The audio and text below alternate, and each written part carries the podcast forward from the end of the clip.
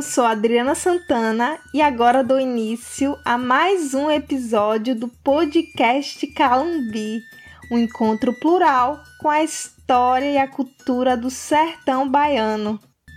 E hoje damos início à quarta temporada do nosso programa, que tem como tema Sertanejas Pesquisadoras. A partir de agora, sempre quinzenalmente, entrevistaremos mulheres sertanejas que se destacam na pesquisa voltada a diversas áreas do conhecimento. Hoje também lançamos um novo quadro chamado Jovens Pesquisadoras.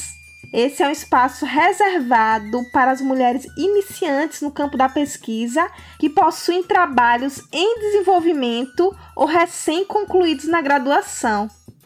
Se você se encaixa no perfil e deseja compartilhar suas experiências no Calumbi, escreve pra gente. Nosso e-mail é o contato arroba podcastcalumbi.com e nós estamos também no Instagram e no Facebook com podcastcalumbi. E para abrir essa nova temporada, nós reunimos as mulheres pesquisadoras da nossa equipe, ou seja, eu, Lorena Simas e Caroline Agnes. Nessa conversa, a gente compartilha um pouco da nossa trajetória de estudos sobre comunicação, cultura, história e educação. Bora nessa? Então, gente, estamos hoje no primeiro episódio da quarta temporada, né? Chegamos até aqui, somos heroínas. Eu acho que a gente merece um espaço para falar sobre as mulheres, as mulheres sertanejas, né? Porque ao longo desse percurso, nas temporadas anteriores, a gente sentiu uma certa dificuldade quando a gente vai falar de determinados temas em encontrar mulheres representadas, né? Então a gente fez um episódio sobre as calumbis, a gente não encontrou nenhuma tocadora de calumbi para entrevistar, sanfoneira também, a gente não encontrou nenhuma sanfoneira em Bonfim. Então, assim, é, fazer um espaço específico para as mulheres parecer urgente durante esse processo. A gente foi percebendo que isso era mesmo necessário. Então, por isso que essa quarta temporada surge para falar sobre as mulheres sertanejas na pesquisa. Né? A gente poderia falar sobre as mulheres é, sertanejas nas artes, na educação e outras áreas. Daria para fazer várias temporadas sobre as mulheres, mas a gente escolheu nesse momento dar destaque para a pesquisa, né? Porque muitas vezes as pessoas acham que não há pesquisa no sertão e ainda menos feita por mulheres, né? Então a gente vem com essa temporada desmistificar isso e apresentar a gente que está fazendo pesquisa em várias áreas diferentes, né? Eu acho que é um, um pouco também a oportunidade de mostrar é, um universo mais amplo da pesquisa, né? Das ciências sociais ou das ciências naturais, enfim. E aí, acho que o mais correto é começar pelas pessoas da casa, né? Então, nós temos pesquisadoras aqui na nossa equipe, então, esse primeiro episódio vai fazer jus ao nosso trabalho, né? Então, estamos aqui hoje com Lore. de oi, Lore. Oi, pessoal, tudo bem? É um prazer estar aqui, né? Agora como pesquisadora e estar participando desse primeiro episódio, né, das pesquisadoras, né, do, do sertão. Então, é muito bom estar aqui com vocês nessa, nessa conversa. E Caroline, dê oi, Caroline. Oi, gente. Também é gratificante estar aqui representando né, as pesquisadoras do interior, representando nossa equipe. É um orgulho imenso. Massa. Então, eu queria que a gente começasse o episódio falando um pouco da nossa trajetória de pesquisa, né? Cada um de nós tem um campo de pesquisa diferente e aí, é, os nossos ouvintes ainda não conhecem, né? Nossos ouvintes conhecem nossa faceta de criador de conteúdo, de podcaster, de jornalista, de produtora, mas ainda não conhecem nossa veia pesquisadora tão a fundo.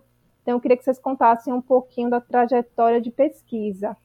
Começando por Lore, né? Eu queria que você falasse um pouquinho sobre sua trajetória tanto na graduação quanto no mestrado.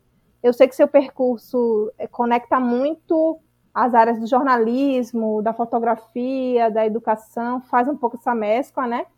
Então, eu queria que você contasse um pouquinho para a gente sobre isso. Certo. Então, eu me, me aproximei da pesquisa muito cedo na graduação.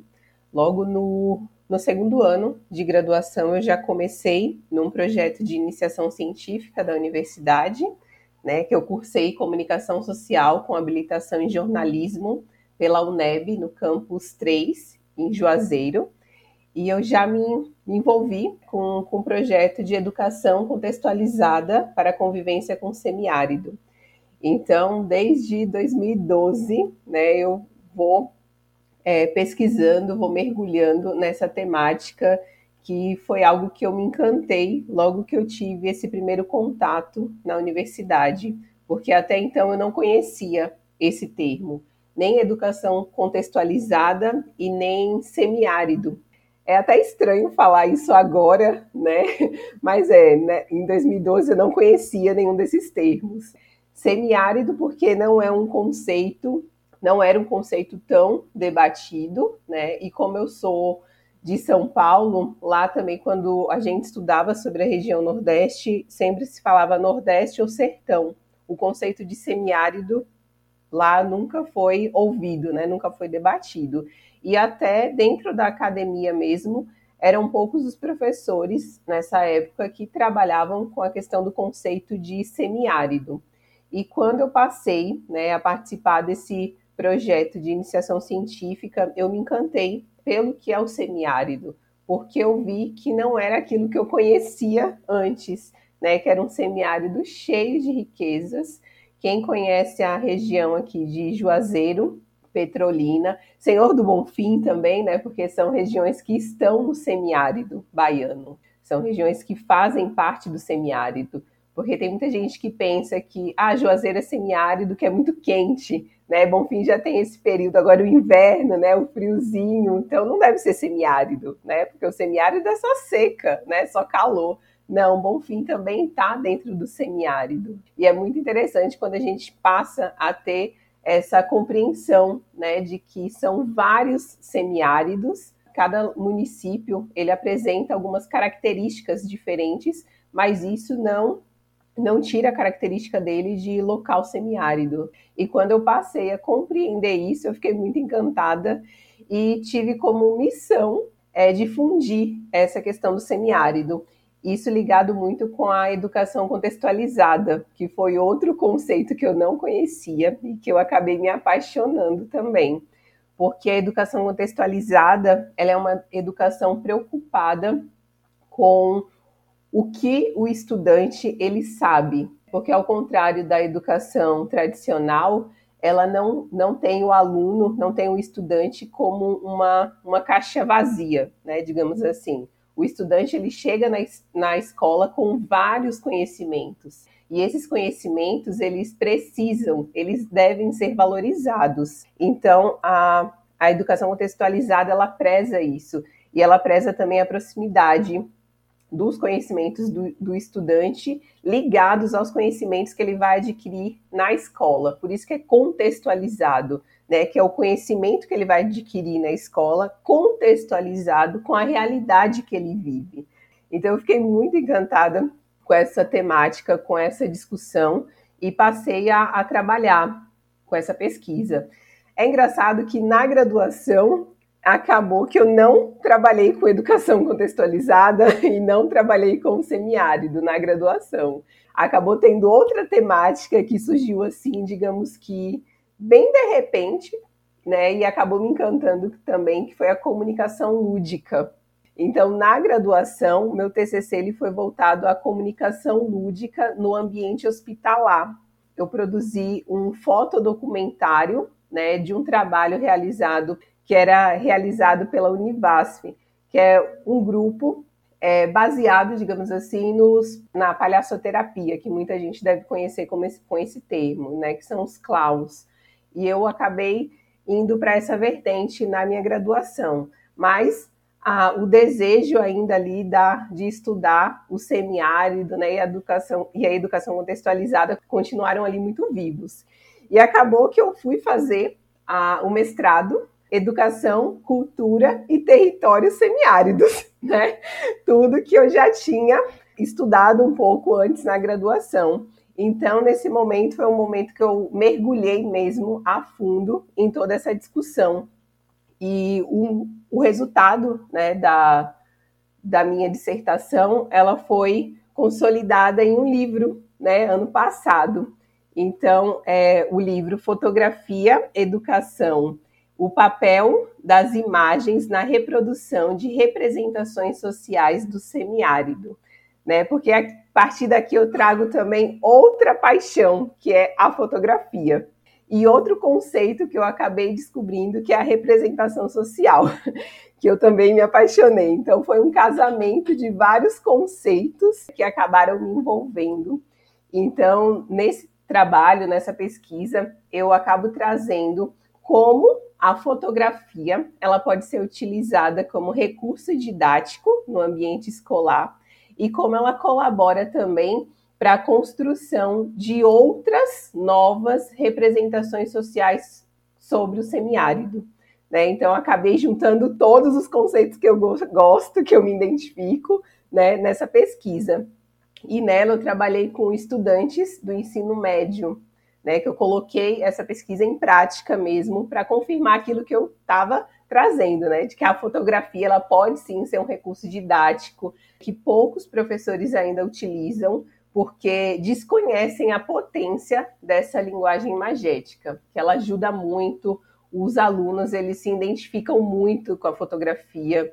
Então, é um recurso que dá para ser explorado em todas as disciplinas, né? Até em matemática, química, física, você tem como utilizar a fotografia. A gente já pode partir da questão de fotografia, né? Escrever com luz, então a gente já pode trazer ali a questão química, né? Então dá para explorar em todas as disciplinas. E eu trabalhei com esses estudantes, né? Toda essa questão de semiárido, que eram, eram estudantes de uma escola pública estadual daqui de Juazeiro. E esses estudantes, localizados no semiárido, tinham uma visão muito longe do que era semiárido e que para eles Juazeiro não era semiárido, porque nada daquilo que eles viam nos livros didáticos, né, de chão rachado, de esqueleto de animal, nada disso representava o que eles vivenciavam, né? Então eles tinham uma ideia muito longe assim do que era semiárido. E a partir dessa experiência, com a oficina que foi realizada com eles, onde a gente discutiu né, sobre todos os conceitos base da pesquisa, sobre representação social, sobre semiárido, educação contextualizada. Eles passaram a ter uma nova visão né, sobre o que é o semiárido e a importância também da educação contextualizada. Né, eles questionavam muito por que, que os professores não faziam aulas daquele jeito, não traziam as coisas locais para a sala de aula, né? E a gente também acabou levando esses estudantes fotografarem né, locais da, de Juazeiro, tanto na, na zona urbana quanto na zona rural, mostrando que o semiárido ele é rural, é, mas ele também é urbano, ele também tem todo um desenvolvimento. Né? Então a gente trouxe toda essa discussão para eles e foi um trabalho muito lindo. Eles fizeram fotografias desses locais e essas fotografias elas foram expostas no colégio deles, né? E era muito incrível ver a satisfação deles no momento da exposição, né? Ver o trabalho deles ali exposto para todo mundo, né? Para os outros alunos, para os professores, né? E teve algumas falas durante a, a exposição que me marcaram muito, né? De alguns professores de professores que chegaram e falaram: foram eles, foram os alunos mesmo que fizeram essas fotos? Não acredito que foram eles, né? Porque, por incrível que pareça, os alunos que quiseram, que aceitaram participar da oficina, né, que durou dois meses de encontros ali semanais, de visitas para fotografar, foram os alunos considerados os baderneiros, né, os que não queriam nada com a vida, entre aspas aqui, né, foram os que aceitaram participar da, da oficina. Então, para os professores foi algo incrível, né? Como é que esse aluno que não quer nada, não quer assistir aula, né, pôde construir algo tão belo assim? Então, é mais um ponto, né, como dá para a gente perceber o poder que a fotografia tem. A fotografia foi a linguagem que eu utilizei para trabalhar todos esses conceitos com eles. E eles ficaram encantados. É, alguns já, já queriam comprar câmeras fotográficas, né? Já queriam investir ali no que tinham aprendido. Então foi, foi muito satisfatório né, realizar essa pesquisa. E, e, além dela, né, eu venho sempre desenvolvendo é, outras pesquisas, mas sempre com essa temática né, de educação contextualizada, de representação social, fotografia e semiárido. Eu já fiz alguns estudos também de alguns, algumas produções audiovisuais. Né, eu não sei se os, os nossos ouvintes aqui lembram do documentário O 15, A Travessia, que foi transmitido pelo Jornal Nacional se eu, se eu não me engano, foi em 2015. E esse, esse documentário, né, que era uma grande reportagem, ela fazia um link sobre a seca de 1915 com a seca de 2015, né? Como se tivesse tudo igual, né? De 100 anos depois, a seca tivesse atingido, atingindo a população da mesma forma, na mesma intensidade, e toda a população do Nordeste era atingida, né? Com uma linguagem bem é, estereotipada mesmo da nossa região. Então, eu fiz também um artigo, né, focando nessa questão, desmistificando toda essa imagem sobre essa imagem reducionista e negacionista né, da nossa região. Então, é algo que eu me apaixono. E fora esse, tem outros, outras produções audiovisuais também que eu já fiz, alguns estudos, né, focando sempre nessas, nesses conceitos aí que são muito caros para mim, que eu adoro, tenho muito prazer em estar tá pesquisando e divulgando.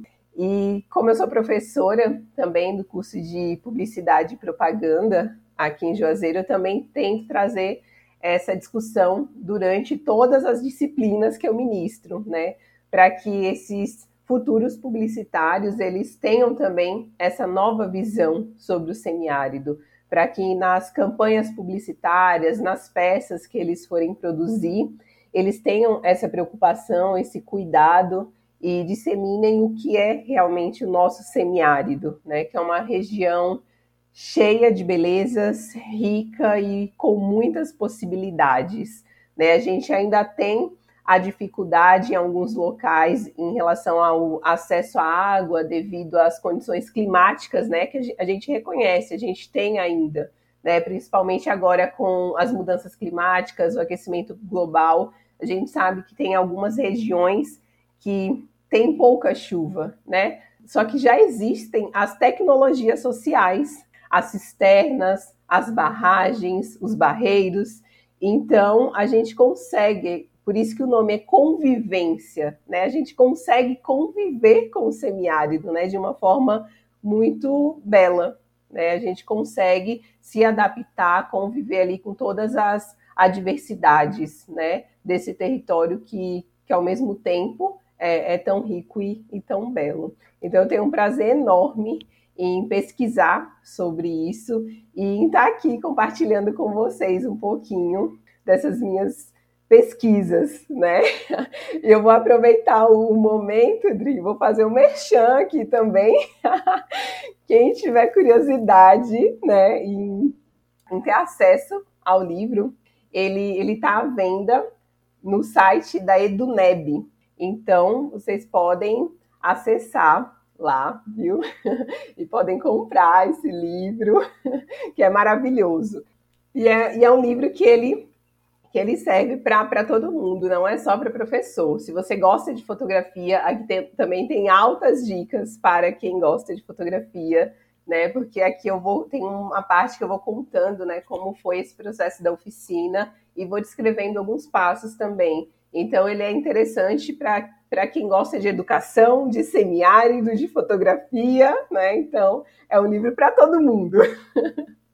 é, são conceitos, né, Laura, que você está estudando, que são muito importantes e transversais, como você falou, e assim, importantes para se pensar na base de tudo, né? Antes de eu começar meu trabalho de produção aqui na região, eu tenho que pensar no território, né? Antes de começar meu trabalho como professor, eu tenho que pensar na educação contextualizada. Então, são temas que perpassam tudo e que não pode ser pensado só no final do processo, né? Agora, deixa eu contextualizar um pouco. Não, na base do planejamento a gente tem que pensar nessas questões.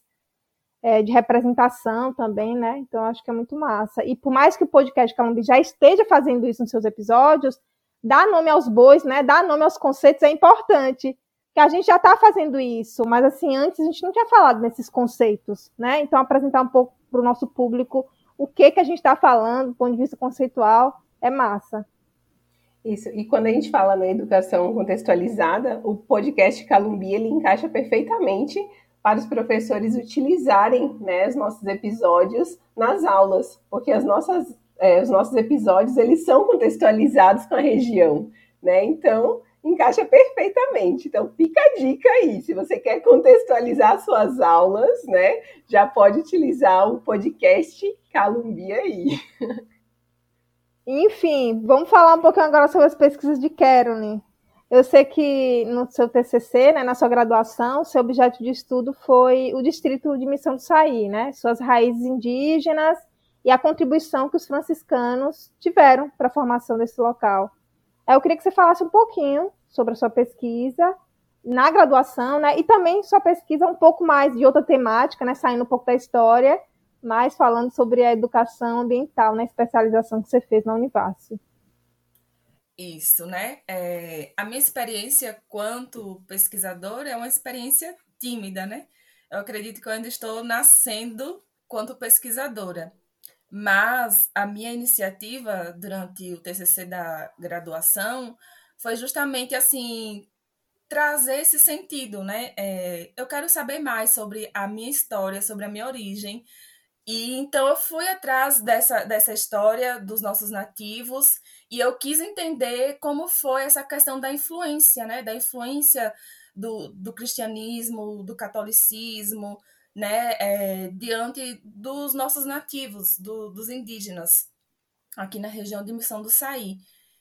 Então, a minha pesquisa ela foi uma pesquisa bibliográfica, certo? Pautada nos trabalhos de Glória da Paz e também de, é, do professor Paulo Batista Machado. Então, é, nós, nós fizemos esse contato, porque meu trabalho foi de, de equipe, né? E então nós fomos até a Missão do Saí e o que sobrou do que é nativo foi a, a questão do artesanato, né? Do cipó. E hoje, quando eu, eu ainda tenho, eu tenho alunos que são de Missão do Saí né? E muitos deles assim não se reconhecem como é, como nativos, né? Como indígenas.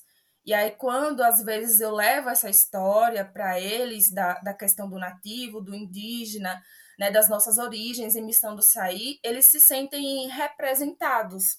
E assim eles eles acabam não entendendo a questão de ressignificar, né? Dar o sentido à história. Como já teve uma aluna minha que falou, sabe, professora, a gente não se reconhece quanto indígena. A questão de, de missão do sair, a representatividade que missão do sair exerce, né? Quanto origens dos nossos povos nativos aqui de Senhor do Bonfim. Isso porque, né, devido à colonização, lá a questão do indígena foi focado na catequização, porque o grande interesse era catequizar e além do mais, além de catequizar esses nativos, é, essas missões elas tinham um outro foco que era também fazer com que ali ela, eles permanecessem tipo que guardados, né? Porque se em algum momento os engenhos precisassem de, de escravos, eles teriam ali os nativos. Certamente também que os, os, os indígenas eles foram utilizados para mão de obra escrava, tanto nos engenhos, né, no litoral, como também nas regiões mineradoras. Então, essas missões, e aí eu falo as missões franciscanas, né, porque devemos lembrar que o, a missão catequizadora no Brasil foi dada pelos jesuítas, né, os padres jesuítas. Só que depois os jesuítas foram expulsos, certo? É, diz que eles protegiam demais os nativos, certo? Então veio uma outra ordem, essa que tinha esse interesse da expansão da fé católica, mas também tinha outras ambições, né? A gente sabe que esse processo que a Europa passou, medieval, da grande senhora feudal, então a gente teve esses resquícios aqui também, né, junto com essa missão é, colonizadora. E aí eles encontraram, certo, esse apoio na ordem franciscana, é, esse apoio político, né? É, a, o casamento da igreja com a política, né? Então, eu venho abordando essa questão da influência dos padres franciscanos em Missão do Saí. Foi tão influente que o que restou dos nativos foi apenas o artesanato de cipó, né, que até hoje ainda dá o sustento para muitas famílias, principalmente ali de Aldeinha, né, que é a região que, que é ao, o pessoal que faz esse artesanato e sobrevive a partir dele. E essa grande influência franciscana ela ainda é presente, é presente na questão da, da igreja, do santo padroeiro, Nossa Senhora das Neves, né? Muitos resquícios assim da Igreja Católica, lá do cristianismo mesmo, é muito forte Missão do Sair. Mas, né, se nós formos pensar pela questão, e quando eles chegaram, não era é, ali não estava presente os quiriris, os paiaiás, os nativos, e porque restou só o artesanato, né? Então, quando eu digo assim, quando eu levo essa história para a sala de aula, eu vejo que o meu aluno, ele responde assim, eu não me considero é, um nativo indígena, né? Então, ele vê mais o significado dele como a, a, a questão da cultura do colonizador, né? Ele é, ele é cristão, ele é católico, ele é protestante, né? e ele tem mais essas influências colonizadoras, menos as influências nativas, que foi o que deu origem né, à missão do Saí, a Senhor do Bonfim, a, a essa região aí das Jacobinas.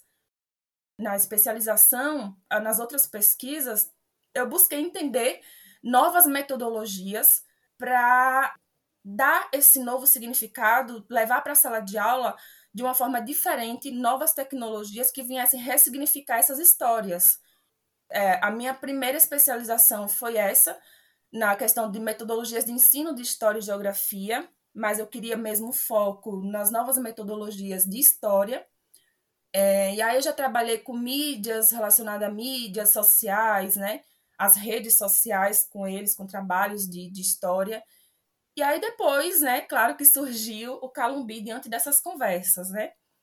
E aí, buscando essas metodologias, depois eu entrei na especialização sobre educação ambiental, porque era outra coisa assim que passou a me chamar a atenção dentro do espaço escolar, quanto professora do ensino básico, fundamental 2 e médio, e me chamou a atenção porque é, as práticas de uma determinada escola que eu trabalho eram práticas de reciclagem, práticas de não usar materiais é, que venham a agredir o meio ambiente. E muitas das vezes, né, isso gerou atritos dentro, geravam atritos dentro do espaço escolar. Os colegas, né, digamos que nós não entendíamos por quê. Então, foi buscar essa formação. Quando eu encontrei essa, forma, essa formação, aí foi, é, eu venho para essa fala que a Lorena diz, né? eu aprendi muito mais, inclusive, sobre o semiárido, né? Eu, quanto é, enraizada aqui, eu não conhecia tanto sobre o semiárido também. Quando a Lorena falou aí da questão dos alunos, que ela fez esse trabalho, os alunos, né, ficaram. É, não, não se encontravam também com essas imagens sobre um sertão de solo rachado, com cabeças de animais expostos, mortos, né?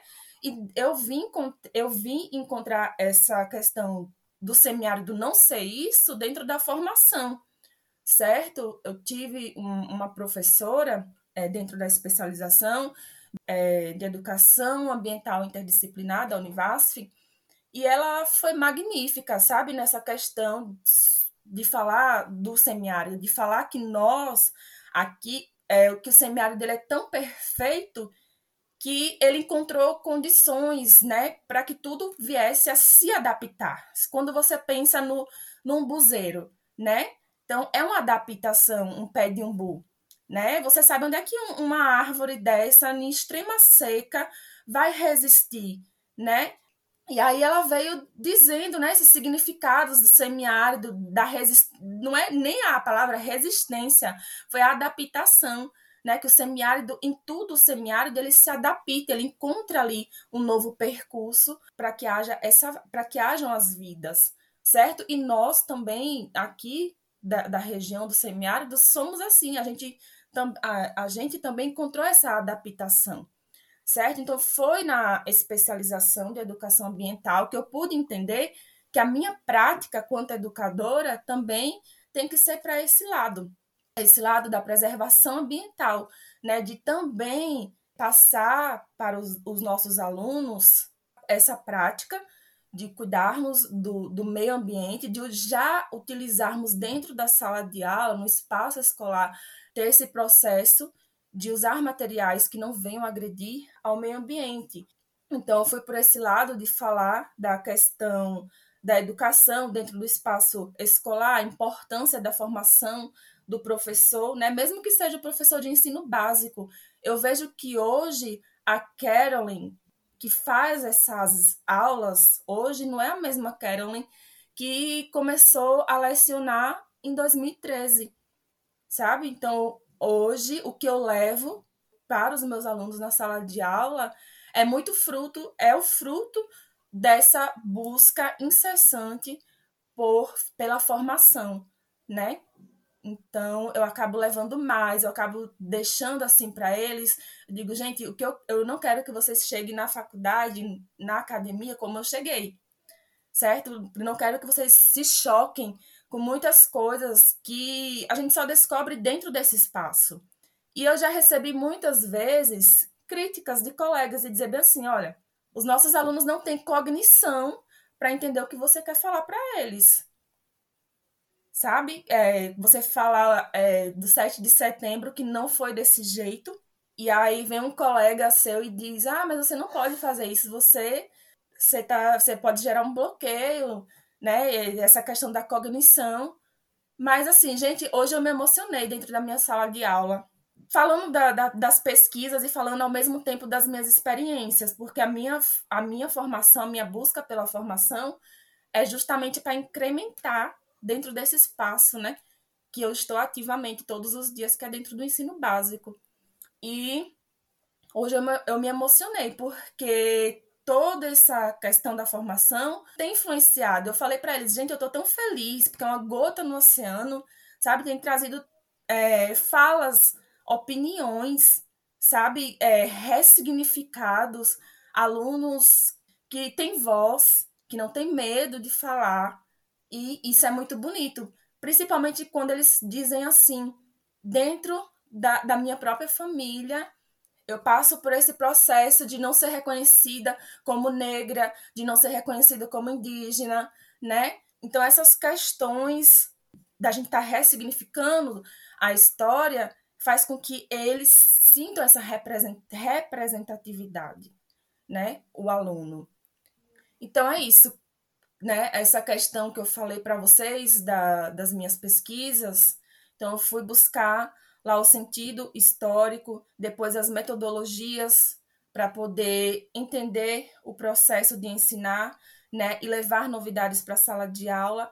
E finalmente eu fui para o lado da educação ambiental, porque era algo que estava me inquietando, e eu percebo que todo esse processo da formação do professor é muito importante, porque a gente acaba levando é, novidades e essas novidades acaba assim é, o que a gente leva de novo para a sala de aula que não está dentro do livro didático acaba sendo uma surpresa para o aluno para o alunado mas acaba sendo também uma transformação desse aluno na sociedade né? É isso. O que eu acho mais legal é porque tanto as minhas pesquisas quanto de Lorena, eu não estou em sala de aula, Lorena está, mas dando aula para adultos, né? na, na universidade, mas você está utilizando suas pesquisas para o ensino básico, e isso é muito importante, né? Ter pesquisadores comprometidos com essa devolução, né, para os mais jovens, porque fazer essa reflexão num plano mais distanciado da escola pode não gerar tantos resultados, mas fazer essa reflexão junto com seus alunos, com certeza forma cidadãos mais conectados com o território, né, que compreendam melhor suas origens e consigam pensar no futuro que tenha relação com isso, né? E não com distanciamento, com é, o que a nossa geração talvez vivenciou mais forte, né? Que é essa coisa do querer sair da cidade, se distanciar, se desvincular, né? Então, acredito que você esteja formando adolescentes que já pensam, nossa, que legal continuar aqui, tem uma potência muito grande, né? Mas fale você, Adriana, agora da sua pesquisa, suas pesquisas. É, é engraçado ouvir vocês, porque eu não tive essa experiência de pensar o semiárido enquanto eu estava estudando, né? Porque eu estudei, não estudei no território, eu estudei em Salvador. Então, essa relação de ter um professor falando sobre nossas origens, ou falando sobre esses temas do, do semiárido, não existiu na minha vida, basicamente. Não tinha nenhum olhar preconceituoso, não tinha nenhum, nenhuma representação negativa. Existia ausência mesmo, entende? Então, não é que as pessoas negavam ou falavam besteira sobre. Não, elas não falavam sobre. A gente fala sobre o mundo, a gente fala sobre o Brasil, a gente fala sobre Salvador, mas a gente não fala sobre outros territórios. Era um pouco esse processo de negação que eu vivenciei e que eu não tomava consciência enquanto estava fazendo, estudando, não era uma coisa que eu pensava a respeito. Mas eu me conectei muito fortemente, desde o início da graduação, com um grupo de extensão. É, Lori falou que, né, que desde o início da graduação começou a fazer pesquisa, eu comecei a fazer extensão na UFBA. Então, enfim, só para contextualizar, eu estudei, na, eu estudei comunicação na UFBA, em Salvador, e tinha um grupo de pesquisa que fazia trabalho com comunicação comunitária. E aí, isso que vocês vivenciaram dessa relação forte com o território, para mim foi uma conexão forte com o subúrbio de Salvador, porque é, é, é pensar subalternidade, pensar questão de estereótipos, pensar em negação de direitos, né? É, tudo isso está muito conectado. É, no caso, vocês estavam pensando no sertão, mas eu estava pensando no subúrbio de Salvador, né? na periferia de Salvador. E esse, esse grupo de, extensão foi muito importante para mim. Eu me reconhecia. Por mais que eu estivesse falando sobre um território que não era meu, que eu, que eu enfim, nunca vivi, nunca morei, né? Estava em Salvador há poucos meses, indo para lugares que muitos soteropolitanos nunca tinham ido.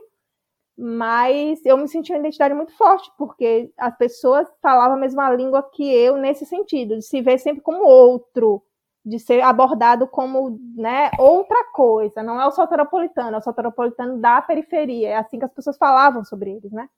Então eu me reconhecia sem saber, assim, sem entender conceitualmente o que significava isso, eu me aproximava muito desse lugar. E inclusive é interessante porque eu participei de um projeto dentro desse grupo de extensão é, chamado O Olhar do Subúrbio, e era basicamente o que o Lori fez em Juazeiro, a, a gente fez no subúrbio ferroviário de Salvador, foi basicamente ensinar fotografia para pessoas do subúrbio ferroviário. E é muito engraçado porque é, é muito parecido o olhar que os meninos tinham sobre o lugar onde eles viviam. Eles falavam que era um lugar violento, que era um lugar ruim, um lugar feio, sabe assim? Porque era o que eles ouviam na mídia falar sobre o lugar onde eles viviam. Então era sempre, ah, eu não quero ser daqui. Então aí a gente tinha um professor de fotografia que falava, não, mas você já olhou mesmo para sua janela, sabe assim? E, e, foi massa, porque realmente os meninos saíram de lá pensando diferente sobre os lugares que eles viviam, entendendo que aquele discurso que eles tinham sobre si mesmos era um discurso impregnado pelo outro, né? Não é um discurso que eles construíram, mas alguém construiu para eles e eles apenas reproduziam. Então, foi importante participar desse grupo de extensão para entender esse lugar mesmo, né, do, das diferenças e do respeito, enfim. Mas do ponto de vista de pesquisa mesmo, eu sempre tive conectada com o território, mesmo estudando em Salvador, ou talvez, eu não sei se mesmo, acho que o mais certo seria dizer, por eu estar em Salvador, eu senti a necessidade de me reconectar com o território. Então, essa essa distância, esse olhar para a diferença sempre foi forte. Então, não, eu não quero falar sobre aqui, eu não sou desse lugar, eu tenho certeza que não tem nada a ver comigo. Por mais que eu tenha encontrado essa semelhança né, naquele território específico, eu sabia que não era de Salvador e que queria me reconectar com a cidade de Bonfim. E isso era um desejo muito forte durante toda a graduação. Então, uma coisa que eu já sabia era: quando for fazer meu TCC, eu quero falar sobre Bonfim. Não sei o que ainda, mas quero falar sobre Bonfim. E aí eu estudei o Centro Cultural Ceciliano de Carvalho no meu TCC. Eu fiz um estudo sobre a gestão do espaço. Era um espaço que eu tinha frequentado antes de sair de Bonfim. assistia muito teatro lá, né? Nossa cena teatral sempre muito forte.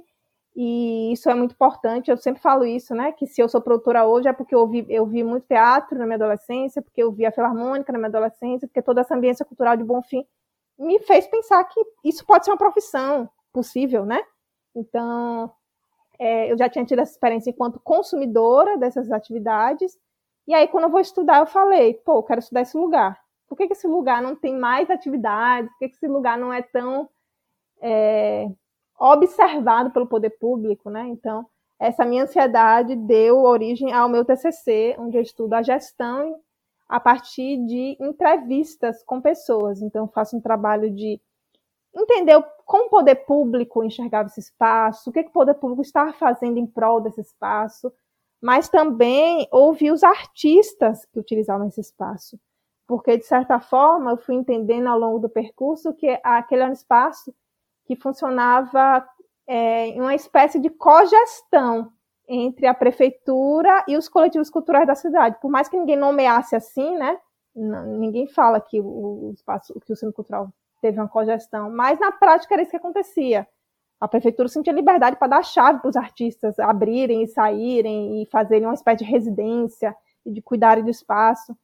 Então eu fiz essa investigação ouvindo um pouco desses dois lados e concluindo que de fato é um espaço que não tem a atenção que mereceria, né? E foi também aí que eu entendi por que, que não era Ceciliano de Carvalho, porque é um grande maestro, reconhecido nacionalmente, mas a gente, a gente em Bonfim não conhecia a história de Ceciliano de Carvalho, e eu tive que estudar para fazer meu TCC. E aí, é, bom, basicamente eu estudo espaço, entendo as problemáticas que ele tem, e algumas das problemáticas são a falta de manutenção, a falta de programação contínua, porque era um espaço muito como. Tem evento de vez em quando, nunca teve uma programação continuada. E uma outra problemática é a abertura do espaço mais para atividades de outras naturezas do que atividades culturais de fato. Então, é um espaço que era utilizado muitas vezes como auditório para realizar eventos.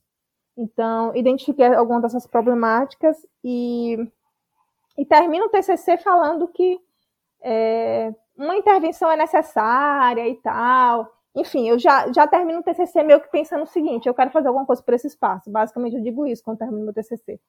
E aí eu saio do TCC e, de, de fato, faço a intervenção pelo espaço, que é um projeto de programação contínua para o Centro Cultural. Então, eu estudei o espaço para depois propor uma intervenção, né? conseguir recurso para realizar uma programação contínua ao longo de seis meses. Essa foi uma das dificuldades que eu encontrei quando estudei espaço, né? Lá não tinha programação contínua, então basicamente eu devolvo isso e falo, olha, não tem, mas vamos fazer. Então agora, pelo menos por seis meses. E aí executei esse projeto, que foi um projeto de, né, de produção, né? Não foi algo de pesquisa, mas que minha pesquisa ajudou a eu fazer. E aí eu volto então para a academia, né? Dou intervalo entre graduação e mestrado e volto mestrado para estudar Bonfim também. Tipo, também já entro no mestrado sabendo que meu objeto de pesquisa vai ser alguma coisa relacionada a Bonfim. E aí meu tema da dissertação foi o consumo cultural. Eu queria entender o que que as pessoas, nosso público bonfinense, prefere em relação a atividades culturais, o que eles preferem consumir e por quê? É mais ou menos essa era a pergunta. E partindo muito de uma inquietação minha de ter feito projetos culturais em Bonfim e nem sempre ter público. Mas as pessoas de Bonfim são super culturais. Se você perguntar uma pessoa qualquer na rua e se você perguntar, ah, você acha o quê sobre cultura? Maravilhoso, amo, conheço os meninos do teatro, eles são ótimos. Mas quando você faz uma atividade, não tem público, assim, não tem um público regular, sabe?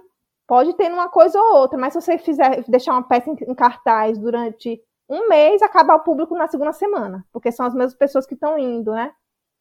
É, e eu queria entender o que, que, é isso, as pessoas reconhecem a importância, porque eu sei que tem lugares que as pessoas não reconhecem a importância, tem gente que não acha interessante a arte. Em Bonfim, todo mundo acha interessante, né? Mas tem essa distância do, ah, eu não vou, não é muito. Eu queria entender que consumo cultural é esse, né?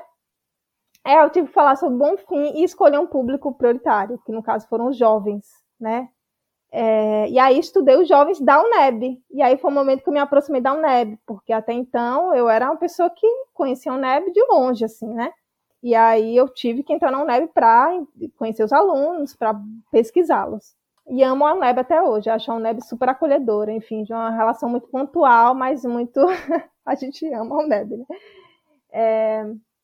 E aí eu entendi o consumo, peguei aquele público né, da UNEB para entender o consumo do, do morador do interior, é, o que, que ele prefere em relação às, linguagens culturais, né?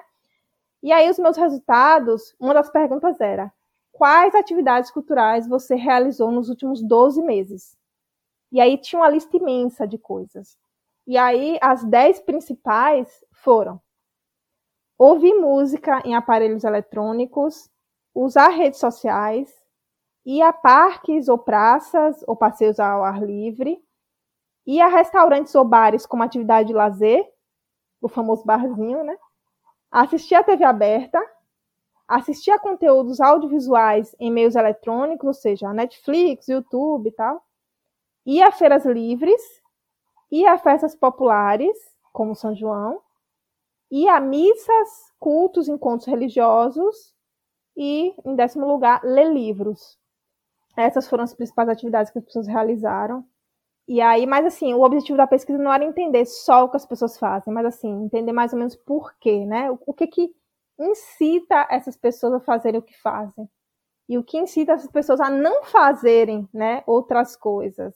Porque assim, o meu principal, minha principal referência, né, um autor chamado Bernard Lair, um francês, ele diz que diferentes socializações fomentam diferentes práticas, né?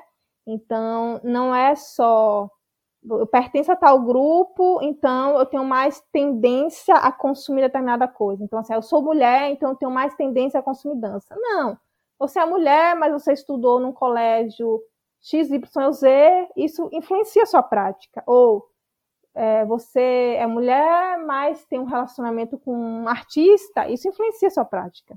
E por aí vai. Então, esses cruzamentos, essa interseccionalidade influencia o que você vai consumir culturalmente. Essa é, é a, a tese de, desse autor e eu queria testá-la em Bonfim. E eu consegui testar isso de fato. Tem alguma, algumas coisas que são mais motivadoras para o consumo cultural do que outras. E uma dessas motivações mais importantes para o meu pesquisados foi a escolaridade pregressa. Então, pessoas que tiveram escolas estimulantes do ponto de vista cultural eram mais consumidoras culturais. As pessoas que tinham uma frequência alta nos últimos 12 meses, quando eu isolo as pessoas que tinham frequência alta e pergunto para elas como era a sua escola, a pessoa responde: ah, minha escola era massa, eu tinha atividade cultural e tal. E nessas falas aparecem muito os programas do governo do estado da Bahia, então, acho que é super interessante falar isso, porque os programas que o governo do estado da Bahia tem, como o Centro Juvenis de Ciência e Cultura, ou os projetos estruturantes, como o FACE, né, Festival Anual da, da Canção Estudantil, ou AVE, Artes Visuais Estudantis, ou TAL, Tempos de Arte Literária, enfim, todos os projetos estruturantes, ajudaram os alunos, esses alunos, então adolescentes, a se aproximarem das linguagens culturais, e isso meio que permaneceu na vida dessas pessoas. Então, isso foi um, um, um fator que eu chamo de estimulante para o consumo cultural, né? E aí tem outras questões, por exemplo, as práticas digitais são muito fortes, né? Vocês viram que lá no topo, a atividade mais consumida por as pessoas é ouvir música em aparelhos eletrônicos, é, aparece também o stream, né, do vídeo como uma das atividades mais consumidas, então, as práticas digitais estão presentes na vida dessas pessoas, são muito consumidas, tá? As pessoas gostam muito, mas elas não deixam de lado as práticas de contato físico. Acham que uma coisa complementa a outra. Então, por exemplo, a ida a parques, praças, passeio ao, passeios ao ar livre foi a atividade cultural mais realizada nos últimos 12 meses. 73 0,5% dos entrevistados disseram que fizeram isso em algum momento. Irem para a praça para bater papo, para tocar música, sabe? Para encontrar a galera, enfim. Para ver um show também, enfim. Então, assim, a praça está muito forte ali na, naquele espaço, né? Isso provavelmente tem a ver com a noção de território que a gente tem mesmo, né? A gente é incentivado a passar por aquele ambiente. No interior tem isso, desse encontro na praça, né? no coreto, o antigo coreto. Então, isso permanece vivo na, nas práticas culturais das pessoas. E isso diz muito sobre Bonfim, e isso apareceu muito na pesquisa, né? A relevância do consumo cultural ao ar livre.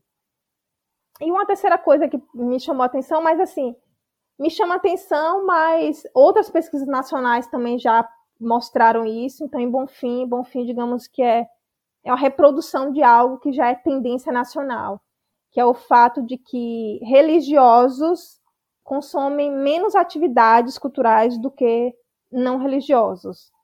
Então, é quando a gente vai olhar, por exemplo, eu dei, sei lá, eu não lembro, tá? Mas vamos dizer assim, eu dei 30 opções de atividades culturais para as pessoas falarem se fizeram no último ano ou não.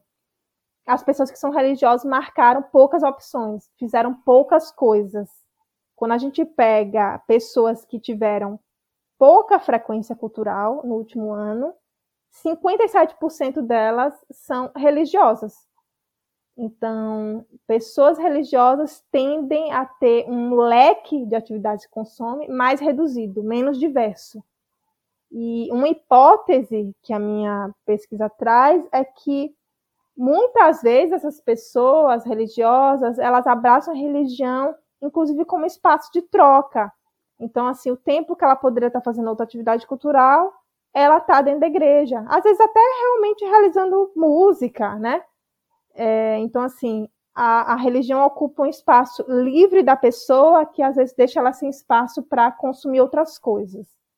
Isso é uma coisa que a gente já verifica nacionalmente e também em Bonfim a gente segue a mesma lógica. Então, enfim, é uma pesquisa que encontra semelhanças com outras nacionais, mas encontra particularidades que só o nosso território do interior, sertanejo, poderia ter, né? Como, por exemplo, a questão da praça pública, que é mais forte do que em outras cidades, de outras capitais, por exemplo, e também a relação com as festas, as festas populares, é muito forte em Bonfim.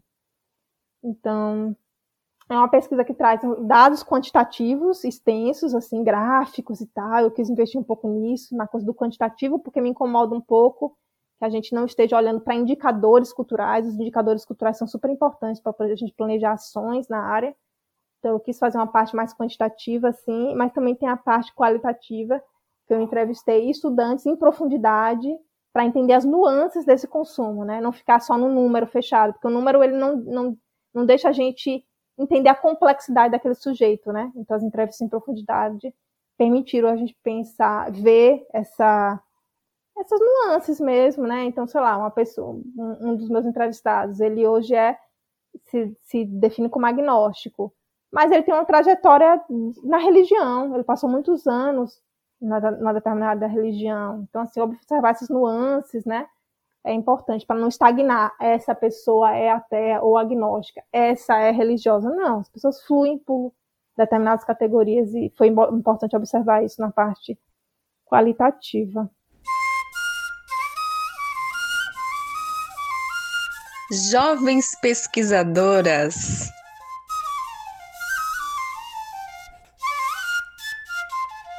Olá, pessoal. É, eu me chamo Jaqueline Constantino, tenho 26 anos e moro no interior da Bahia, em uma cidade chamada Senhor do Bonfim. Sou aluna da Univasf e faço o curso de Ciências da Natureza aqui em Senhor do Bonfim.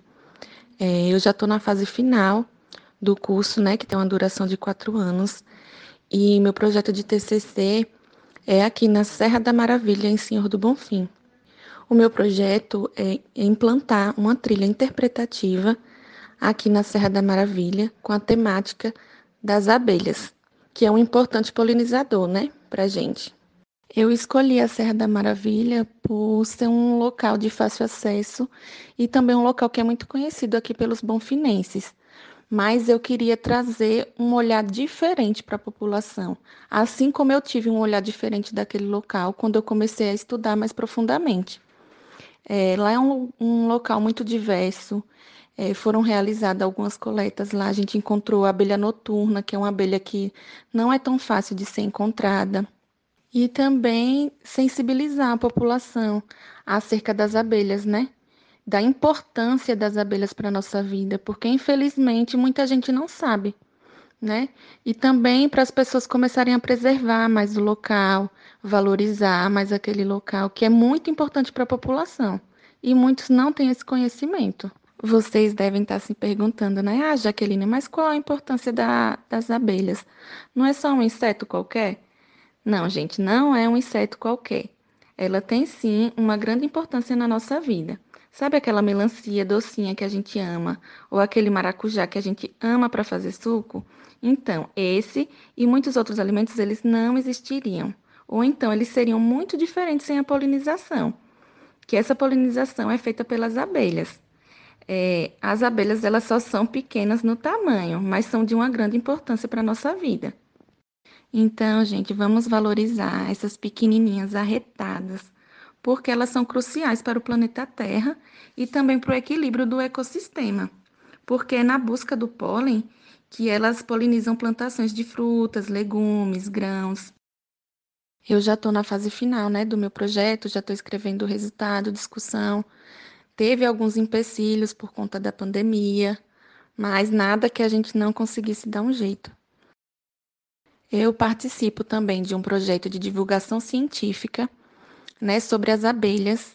É, tem um Instagram que é Abelhas Oxi, se vocês quiserem conhecer um pouquinho mais, vocês podem seguir.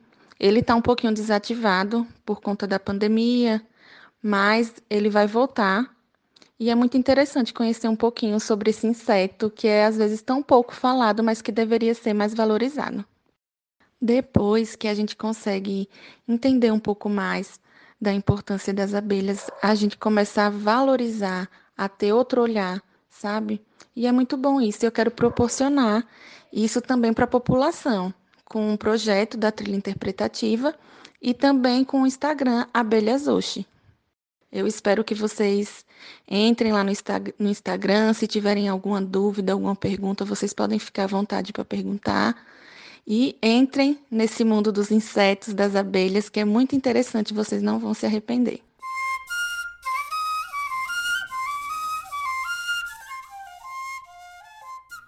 Principalmente para Caroline, assim, eu ouço na fala de Caroline, mas Lorena também pode responder qual o papel das pesquisadoras mulheres que vocês tiveram ao longo do percurso de vocês. Porque eu ouço isso, né, Carolina falando, ah, é, Glorinha da Paz, ela, eu estudei as coisas que ela escreveu, eu sei que Carmélia também foi uma referência para você.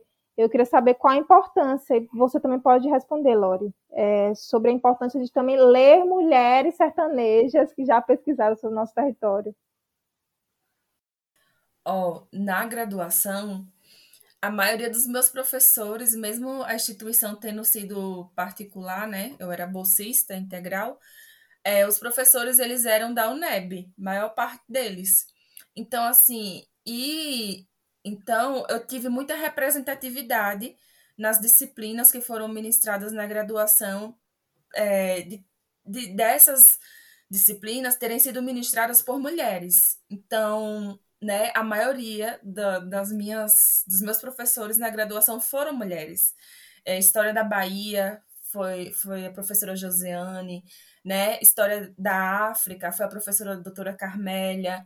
Aí vem é, Glória da Paz, ela não foi minha professora, mas assim, eu tinha ela como referência, né, da pesquisa dela indígena. Então eu estava sempre buscando é, é, ela, né, é, quanto referência.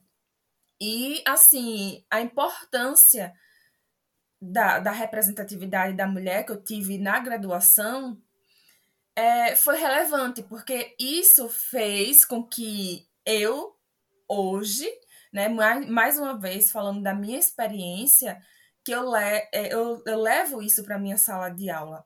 E eu vejo a troca né? Quando eu digo assim, ah, faça uma pesquisa sobre os principais filósofos iluministas do século XVIII, eu fico chocada quando eu fiquei chocada quando a aluna disse, professora, eu fui pesquisar se existia uma filósofa, né, é, naquela época e eu descobri. Mas por que que a mulher ela não está dentro do livro didático? Por que, que não fala dessa. A mesma mulher que foi filósofa no século XVIII, ela estava lá, junto com John Locke, né? E é, Rousseau, etc. Mas ela não é mencionada. Então, assim, sabe, quando eu vou passando essas pesquisas, aí eu percebo as alunas, a maior parte, buscando a questão da mulher na, na história, certo? Então, eu acredito que isso seja uma influência né, que eu tive na faculdade e que eu estou levando para minha sala de aula. E quando eu falo assim, é, é, importante a gente falar dessa questão, né, essa questão dos excluídos, essa nova história, essa ressignificação mesmo, dá um sentido para aqueles que foram excluídos. Então, eu vejo que eu tive essa representação, eu estou levando para a sala de aula e eu estou tendo um retorno, né, desses alunos.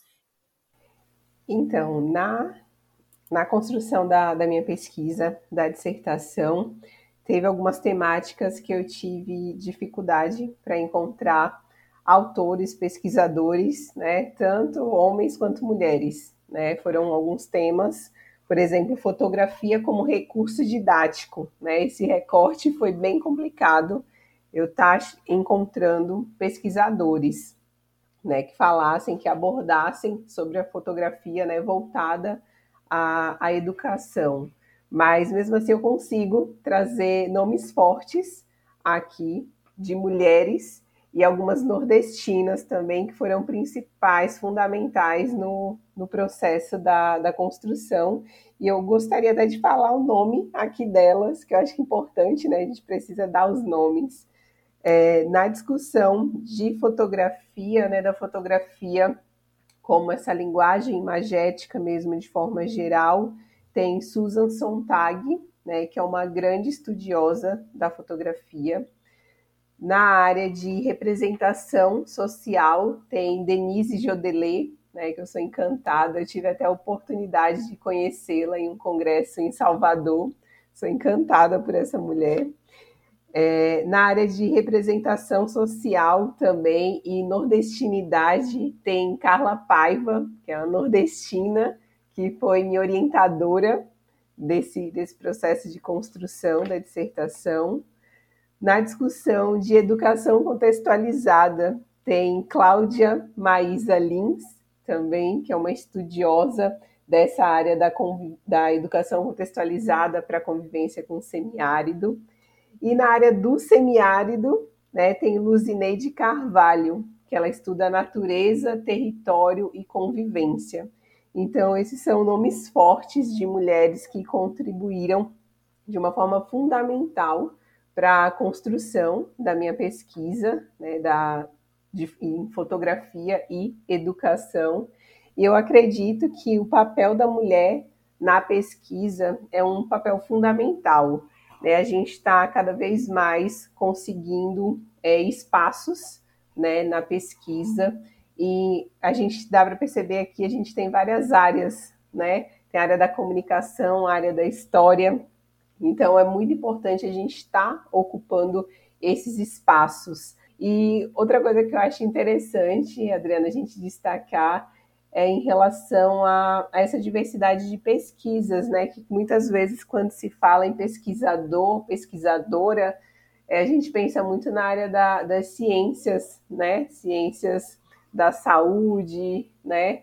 Mas não, a gente tem aqui né, a área da, de humanas, né? Humanas faz ciência, né? Também a gente pesquisa, né? Sim, com então certeza. é, é importante a gente registrar isso, né? Que nós também somos pesquisadoras, somos cientistas, né? Arrasou, arrasou, maravilhosa sua fala.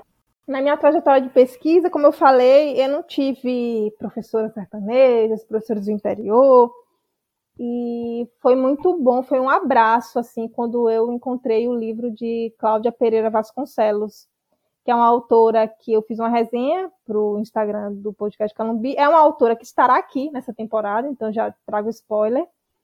Que ela tem um livro chamado Sertão Baiano, o lugar da sertanidade na configuração da identidade baiana.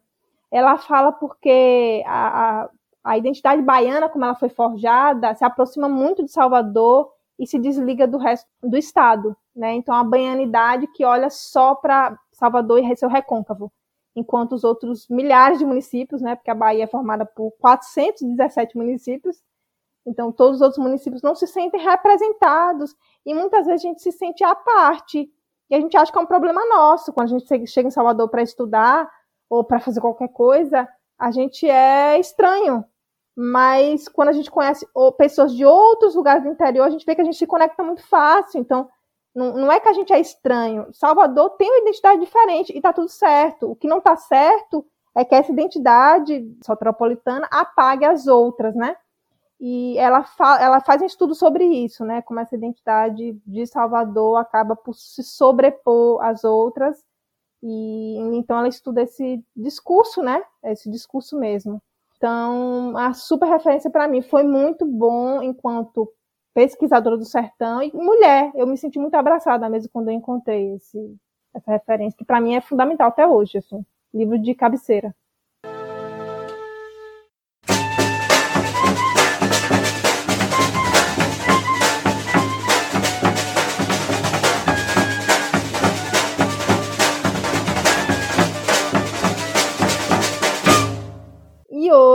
Para render o assunto, a gente vai divulgar algumas iniciativas de outras mulheres, de outras sertanejas, de outras pessoas que estão fazendo pesquisa. Cada um de nós vai trazer alguma indicação. Começa com você, Carolyn. Bom, então eu quero indicar uma colega de trabalho que tem dado um apoio muito grande para o podcast Calumbi, né? Ela é fã do nosso trabalho e ela fez a defesa do mestrado, certo? A Monique Santana. A defesa dela foi sobre educação quilombola na comunidade de Tijuaçu, Senhor do Bonfim, Bahia, e sua importância na reprodução dos sujeitos. Então, a Monique ela é uma referência, uma excelente profissional, certo? O arroba dela é professora underline Monique com Y. Pronto, e eu vou indicar um site e um perfil também no Instagram, que é Sertão Chique. O site é www.sertãochique.com.br e o arroba é arroba Sertão Chique. E eu vou indicar né, esse perfil, esse site, porque ele é comandado por duas mulheres maravilhosas é, uma dessas mulheres é Carla Paiva, que eu citei anteriormente, né, que é uma pesquisadora maravilhosa que estuda sobre nordestinidade, né? Ela estuda também sobre cinema, então ela faz uma mistura ali maravilhosa.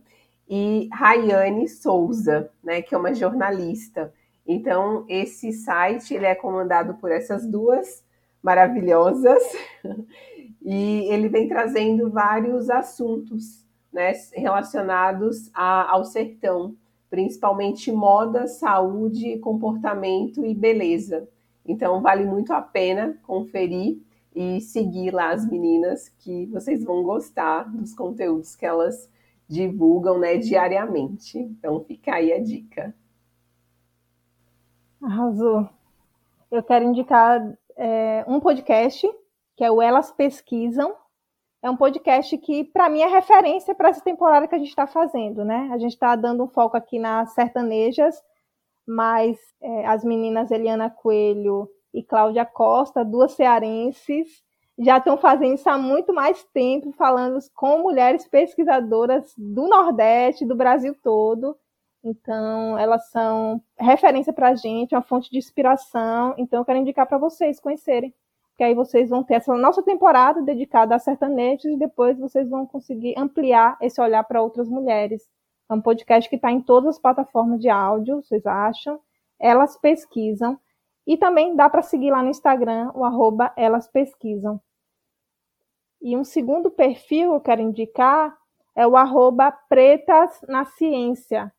É uma página que tem como objetivo visibilizar o trabalho de cientistas negras isso é fundamental, né? A gente está falando como as mulheres sertanejas são visibilizadas na pesquisa e as mulheres pretas ainda mais, né? Então, esse perfil faz esse trabalho para a gente de apresentar para a gente mais referências de mulheres pretas brasileiras e, enfim, internacionais.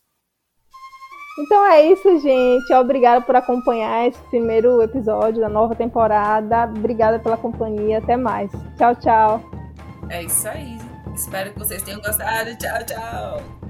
Tchau, tchau, pessoal.